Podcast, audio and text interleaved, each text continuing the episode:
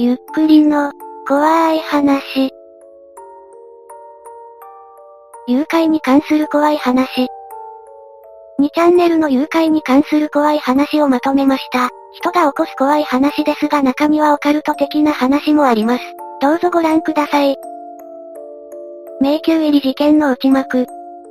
両親が商売やっているので、いろんな話が入ってくるんだ。もう、迷宮入りで時効になった事件の内幕とか、数年前に時効になった誘拐殺人事件です。当時5歳くらいだった男の子が連れ去られた翌日、川へ投げつけられて殺されてしまった遺体が発見されたのです。なぜ投げつけられたのが分かったのかというと、非常に高い橋がかかっているのですが、ただ落とされただけとは考えられないほどの打撲を全身に負っていたのです。当時、不審車両が現場、橋付近から走り去るのを、遠目で近所の人が目撃もしていました。ただ、冬場の夕刻だったために、白っぽいセダンということしかわからなかったようでした。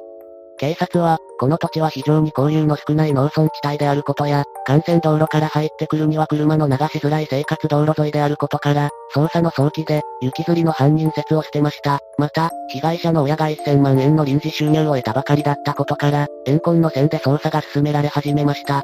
ここまでは地元の新聞でも書かれていたことです。ところで父は商売柄、地元の人と交流があるのですが、その中に県警勤務の人がいました。事件から何年か経過した頃、県警の人から聞いた話です。あれはもう、迷宮入り決定だな。関係者が口裏合わせちゃってるよ。おそらく親族の誰かで、身内同士誰がやったかもわかっているけど、殺人犯を身内から出すのは恥だから、誰も言わないだろうな。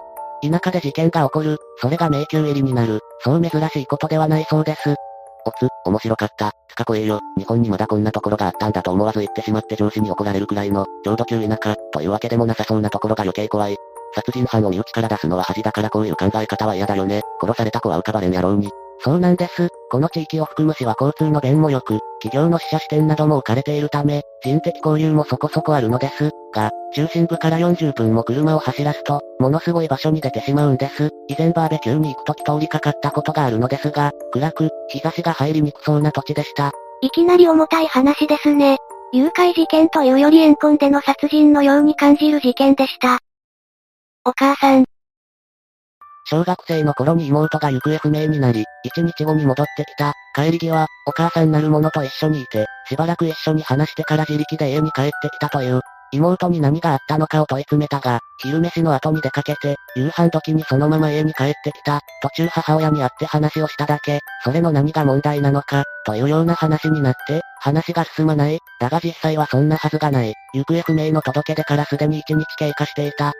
それに警察官に付き添われて帰ってきているので、その点も激しく食い違っており、原因が不明の行方不明者が奇跡の帰宅、みたいな感じになった。妹は別に致傷というわけでもないのだが、その一方で、その、お母さんなる者は誘拐犯ではないかという話になり、一応その、お母さんを見つけてお話を伺おうということになった。妹には自由に絵を描かせた。その絵を見た警察は、改めて妹の証言をもとにリアルな感じに書き直した。そうそう、これにそっくり、と妹は言った。その絵は一本足でマスクをした女が水を滴らしながら歩く、という不気味なものになっていて、それを見た母親がぶっ倒れた。もう少し色々あるけど、まあこんな感じの体験を妹がした。妹には何が見えていたのでしょうか？お母さんから警察官に保護された間の大事な箇所が抜けている。どういう状況で保護されたのそこは重要でしょ。家の近くで帰路に向かってるところを警察が保護ですね。時系列で言うと、1妹1日かけて帰路に向かう、2お母さんに出会う、3お母さんとは会話したまま別れる、4また帰路に向かう、保護という流れです。そもそも、1の状態がなぜ起きたのかを知りたかったのに、そこは最後まで謎だったという。結局真相は謎のままのようでした。誘拐犯を追い詰めた存在。幼稚園児のメイが誘拐されたことがある。私実家は事情があり何度か引っ越しをしてた。何度目かの引っ越しで縁も縁もない土地に行き、半年ぐらい経った時だった。実家は、私両親と義と姪の4人暮らし。補足説明として投稿者は兄嫁と暮らしているようですが兄は亡くなっているようです。その日は兄の法事の打ち合わせで、私も実家に行ってた。私が幼稚園にお迎えに行く手はずになっていて、園にも伝えてあったんだけど、行ったら姪がいない。お迎えが来て帰った、と言われて真っ青になったよ。親戚だと名乗ってた。義士のことも姪のことも私のことも知ってたと縁も困惑。すぐに警察を呼んだ。実家にも連絡して、実家からも警察に通報してもらった。警察に心当たりを聞かれて、ありますと、念のために残しておいた、私の元婚約者の写真を見せて、技師のストーカーだと説明した。当時は、ストーカーなんて言葉はなかったけど、縁の人もこの人だというので、警察から元婚約者の実家に連絡してもらい、現在の住所を聞き出した。私実家にも警察が向かい、変装してたらしい。事情を聞きつつ待機。私も事情を聞かれた後、実家に帰るように言われた。元婚約者、ストーカー、の家？県外だった。にも地元の警察が向かった。家は誰もいなかったそうで、帰ってくるのを見張っていると説明された。真っ青になった技師が、夫さん、〇〇ちゃんを守って、とずっと呟いてた。行き先がわからないから、向こうからの接触を待つしかない、ということだった。母は仏壇に向かって拝んでた。何かしらしてないと耐えられなかったんだと思う。結論から書くと、メイはその後すぐ無事発見された、元婚約者、ストーカー、が泊まっていたホテルからの通報だった。犯人は塀の向こうに行った。あちらの家から示談や原型の嘆願書を出してくれと言われたけど、無理だ。それまでの行いもあったんで、さっくり実刑判決を受けたよ。メイが保護された時の行き先が、警察にも聞いたけどおかしいんだよ。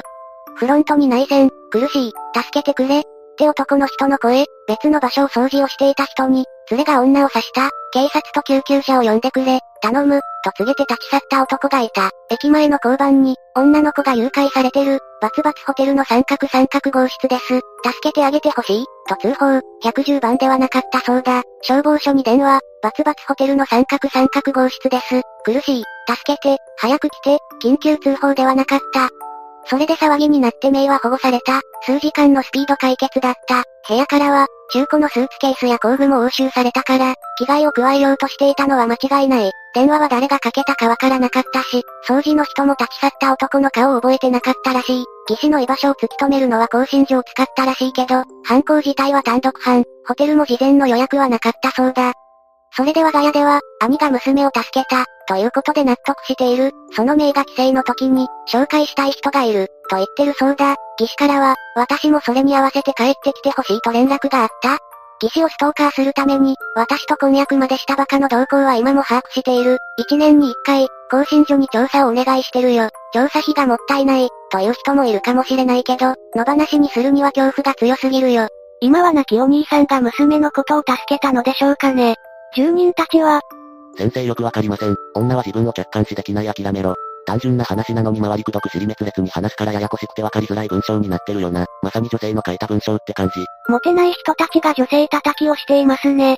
まあ確かに私も補足を少ししたので、部分的にわかりづらいところはありましたがこんな叩くほどではないですよね。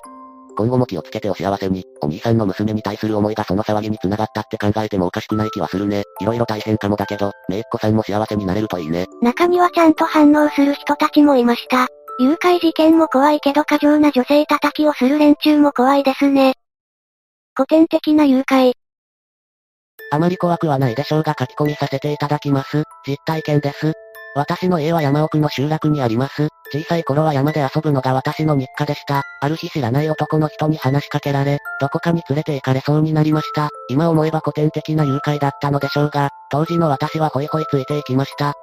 腕を掴まれ引っ張られていくうちに、男は迷ったのか足を止めます。何せ山奥ですから、目印も特徴的な景色も何一つありはしません。ああ、迷っちゃったんだな。元の場所に戻らないと、と思い、男についてくるように言い、来た道を戻りました。少し歩き後ろを向いたら男はいませんでした。はぐれたのかと思い少し探してみますが、歩いた山道にはいません。仕方ない。自分だけでも帰ろうと自分の家まで戻ったらなぜか警察。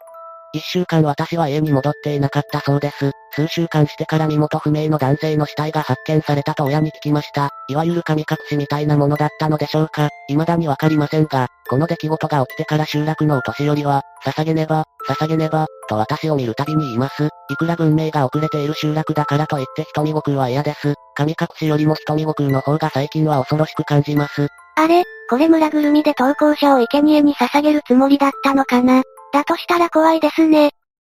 優秀な警官。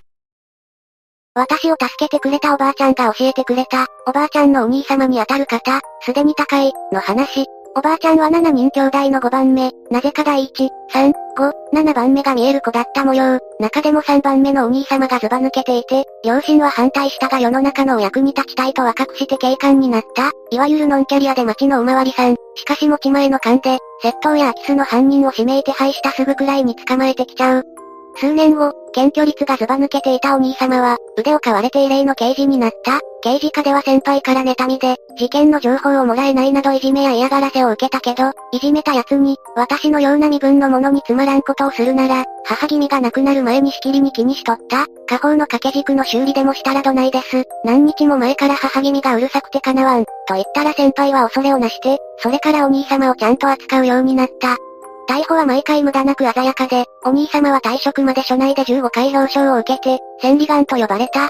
子供の連れ去り事件があった時、なぜかいつもみたいに犯人の姿や逃走経路が見えない、子供に情が移りすぎたせいで見えなくなっていたようで、この時、子供の命がかかっとるのになんじゃ、わしの力はこんなもんかアホらし情けないわ、と泣いて悔しがっていたら、耳元で、たわけが、お前の力で今があると申すか、と叱られて、声の主はわかんないけど、無意識にお兄様は土下座していた。子供は無事保護されたけど、それからは勘だけに頼らず、組織的に操作することに重点を置くようになったそう。しかし、次から次へと起こる事件で、誘拐や神隠し事件はどうしても犯人や被害者の姿が見えないことの方が大半で、後で亡くなって発見された子が、飴玉欲しいとか、お母ちゃんお母ちゃんと、お兄様のそばで泣く姿を見た時に、自分の無力に耐えられず、上官が数年無理に引き止めたけれど結局退職した。この話を聞いてから、テレビや雑誌に出てる霊能者とか占い師はほとんど、霊能ごっこ遊びの範疇で騒いでる人たちだと思っている。霊能刑事、漫画のキャラクターみたいな人ですね。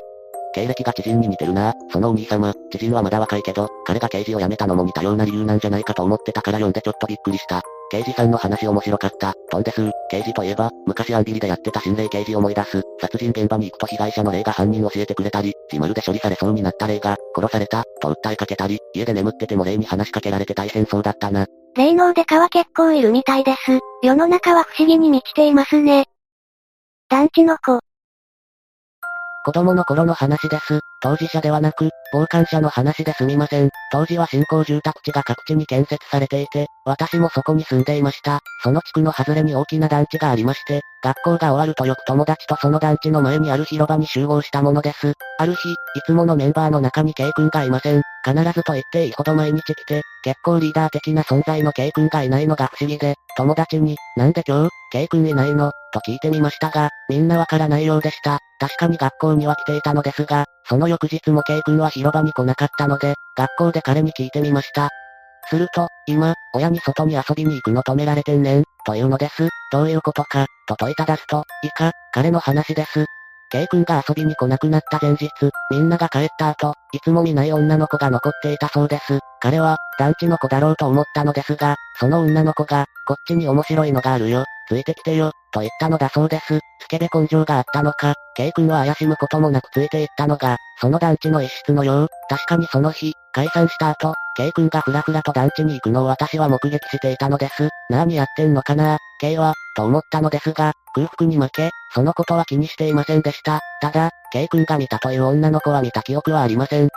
そして、K 君は団地に入ってから記憶が飛び、十数キロ離れた神社の森あたりにいたそうです。運よく下し近い頃で夕方でも明るかったため、彼は混乱するも近くに交番に行って、親に迎えに来てもらったそうなのです。親は誘拐ではないかと思っていたようで、K 君の外出は禁止となったということです。その後、中学校で K 君とは別々になって、音信不通になっていたのですが、高校の頃、駅でふと見かけた K 君はかなりやつれてて、別人のようになっていたのを覚えています。で、つい最近、実家に帰って、当時区長をやっていた人と話すことがあったのですが、驚く話を聞くことができました。新興住宅地の開発が進んでいた当時、かなり奇妙なことが起こり、K 君みたいな事件も、自分が把握しているだけで5件くらいあった、一人は見つかっていない、と、それが本当なのか、今でも見つかっていないのかはわかりません。そういえば、K 君のことがあってから、学校では、誘拐事件もあるから、早く帰りなさいという注意もよく言われていたように思いますが、あまり注意力のない子供だったので、ほとんど気にしていませんでした。実家に帰ったついでにその団地に行ってみましたが、すでに取り壊されており、だだっ広い駐車場になっていました。そこで、例の神社にも行ってみました。特に怪しい雰囲気はないんですが、ただ、森の中に子供サイズの小さな草履が落ちていたんですよね。そして帰り際に、駐車場に止めておいた車の上に焼けに葉っぱが乗っていました。それがなんとなく不気味でした。ただの偶然でしょうが。こういった事件も誘拐事件扱いされているのでしょうか。怖いですね。なんかここまでの話はほとんどがオカルト的な怖い話に繋がっていましたね。最後の話はオカルトは一切関係ありませんが、だいぶ胸くそ悪い話なのでお気をつけください。自分の親商社マンで、子供の頃からいろんな国に住んでた、東南アジアの某国に住んでた時のこと、近所で小さい子供が車にひかれて亡くなった。ぶっちゃけ車のマナーが最悪で、100キロぐらいで走るのは当たり前。人は避けて当然、歴史体もその辺に転がってるくらいの国なんだけど、ひかれた子供の母親が、引いた奴に、お前は絶対に許さん、呪ってやる、って怒鳴ってた。引いた方も引いた方で、あの子が飛び出してきたんだから俺は悪くない。って怒ってる感じ。そして訴えたら、逆に、子供が飛び出したせいで車が凹んでライトが割れた、と被害者親に賠償命令。ひどいね、日本じゃ考えられないね、と言ってたんだけど、数ヶ月後、加害者運転手の妻が失踪。警察も出てきたが見つからず、今度は子供が一人いなくなり、数週間のうちに残りの子供二人もいなくなった。一人の子供は死体で発見されたが、妻と最初に誘拐された子は見つからず、もしかしたら子供を事故で亡くしたことを、逆恨み、されてるんじゃないか、と、事故の被害者宅を捜索したら瓶を、亡くなった子供を祀っている祭壇に、母子の首が飾られてたそうだ。母親のまぶたと口はタコ糸で塗ってあって、実行犯であった事故被害者の母親は、あの男を苦しめたかった。加害者妻は監禁して、うるさかったから口を塗った。その前で子供を殺した。子供を全員殺した後、加害者妻も殺した。加害者妻が子供を殺した後、こっちを睨むから目も塗った。と供述。被害者一家はあっさり全員死刑になった。これ、一体どこの国でしょうね。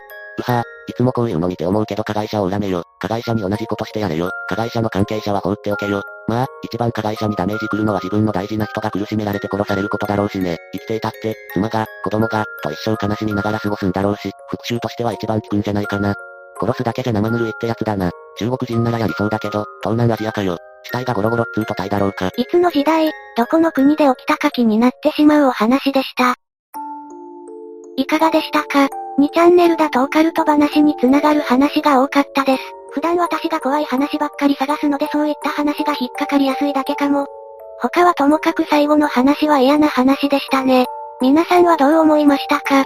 ぜひ感想をお聞かせください。ご視聴くださりありがとうございました。また見てね。